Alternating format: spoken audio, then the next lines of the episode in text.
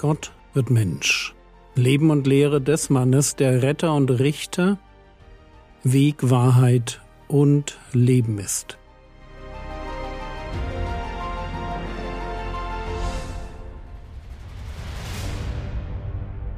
Episode 364 Jesus seufzt ein zweites Mal. Wir waren da stehen geblieben, wo Pharisäer und Sadduzäer den Herrn Jesus versuchen wollen. Sie tun das, indem sie von ihm etwas fordern, von dem sie denken, dass Jesus es nicht tun kann.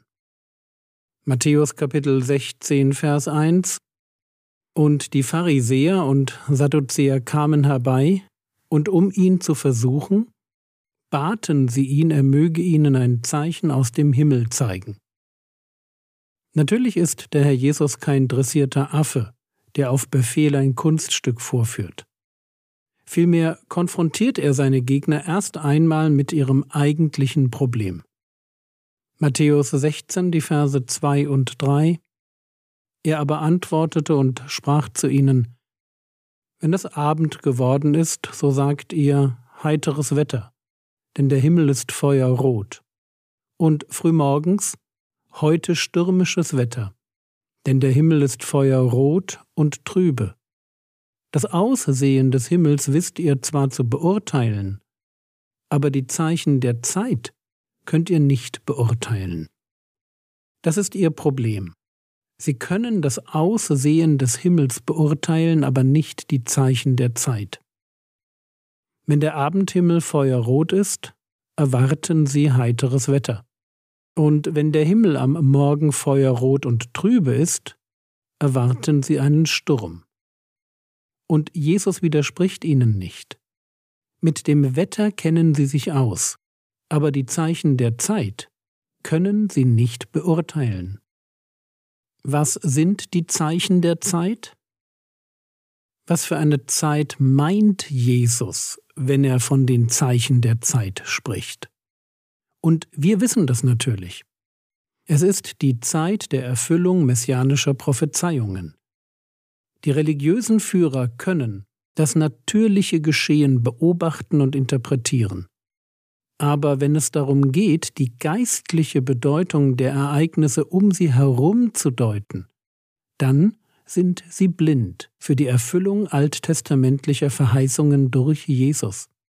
Sie fordern ein Zeichen aus dem Himmel, während das größte Zeichen aus dem Himmel, Jesus selbst, Gott als Mensch, vor ihnen steht.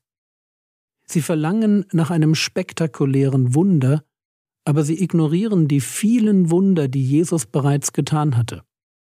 Man muss es so deutlich sagen, sie sind nicht bereit, ihr Herz für die Wahrheit zu öffnen. Und es geht ihnen in Wirklichkeit nur um Ausreden. Und bevor wir uns fragen, woran das liegt, dürfen wir uns selbst die Frage stellen, wo wir uns auf die gleiche Weise verhalten. Wo sind wir im Blick auf die alltäglichen Dinge und Abläufe schlau, aber im Blick auf das, was uns geistlich gut tun würde, dumm? Ich frage das, weil weder der Teufel noch unser Fleisch noch der Zeitgeist ein Interesse daran haben, dass wir für uns persönlich die Zeichen der Zeit erkennen.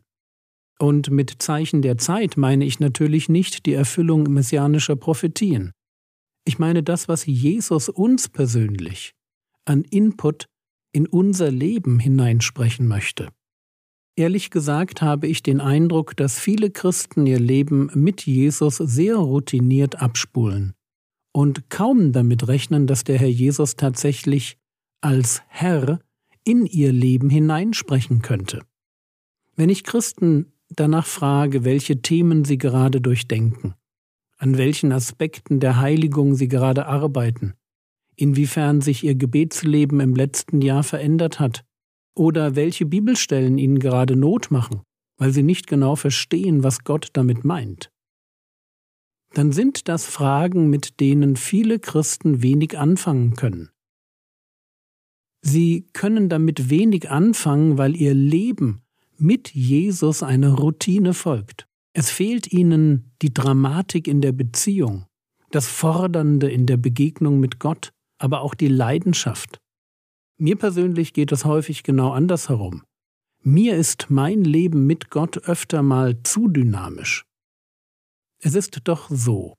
Wir sind im Bild gesprochen auf dem Weg durch die Wüste. Wir sind noch nicht am Ziel. Wir folgen dem guten Hirten. Wir müssen auf seine Stimme hören, wir dürfen uns ihm nicht widersetzen, und es ist sein Geist, der in uns wirkt, um uns charakterlich dem Herrn Jesus immer ähnlicher zu machen. Geistliches Leben ist ein unglaublich dynamischer Prozess, bei dem es darum geht, anders zu werden, bei dem es darum geht, ein neues Denken zu erlernen, so dass wir Sünde erkennen können und lassen, Glaubensfestigkeit gewinnen, so dass unser Umgang mit Gott immer authentischer und tiefer wird. Wir dabei vor allem eines lernen, nämlich das Lieben, Liebe zu den Glaubensgeschwistern und Liebe zu Gott und Liebe zu den Menschen in der Welt um uns herum. Und was tut Gott, um diese Dynamik zu fördern? Ganz einfach. Er spricht in unser Leben hinein. Erinnert euch an das Sämannsgleichnis. Unser Umgang mit dem Wort ist entscheidend. Wir müssen es hören, wir müssen es bewahren und wir müssen es tun. Also lass mich dich ganz konkret fragen. Wo spricht Gott gerade in dein Leben hinein? Und lass mich das auch klar sagen. Der Geist Gottes benutzt das Wort Gottes, um zu dir zu reden. Und ich sage das so klar, weil wir das tun müssen, was die Pharisäer und Sadduzäer nicht getan haben. Sie hatten die Predigten des Herrn Jesus, aber sie haben nicht hingehört. Sie haben nicht nachgefragt. Sie haben nicht bewahrt und sie haben nicht danach getan.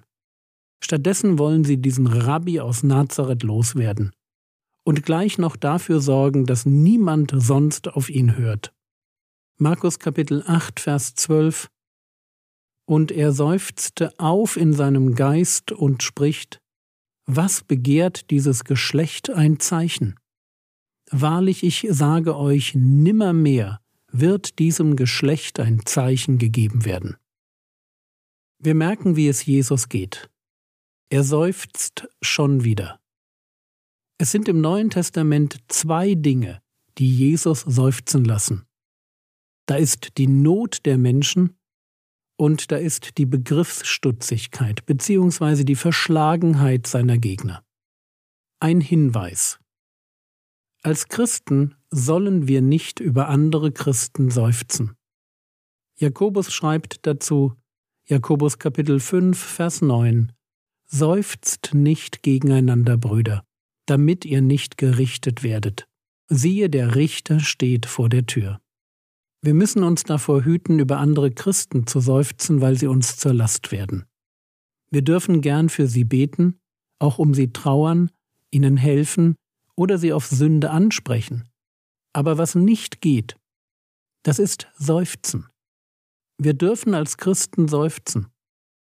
Wir dürfen seufzen, wie die Schöpfung seufzt und uns nach dem neuen Leben sehnen, für das wir eigentlich gemacht sind.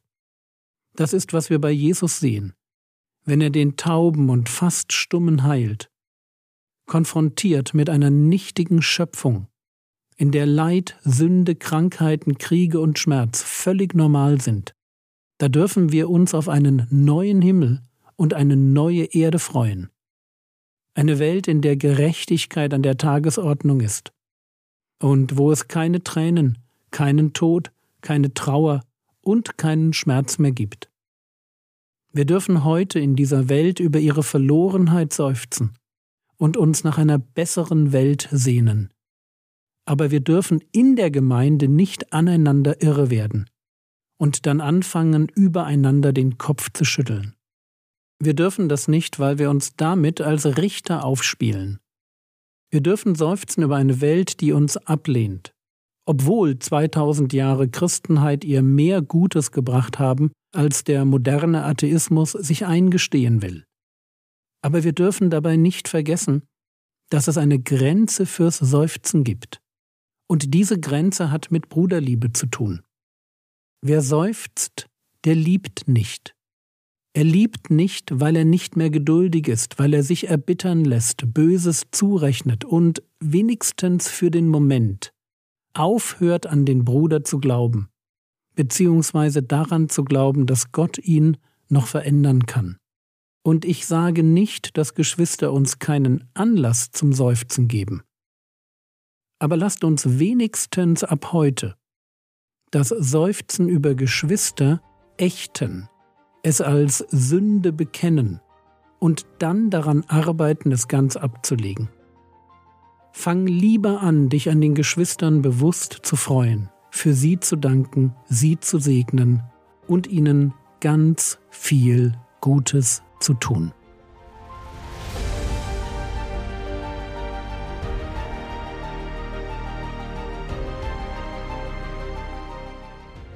Was könntest du jetzt tun? Denke darüber nach, wie du dein geistliches Leben erlebst.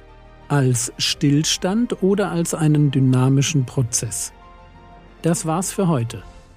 Überlege dir für dieses Jahr ein Thema, das du gern studieren würdest. Wie willst du vorgehen? Der Herr segne dich, erfahre seine Gnade und lebe in seinem Frieden. Amen.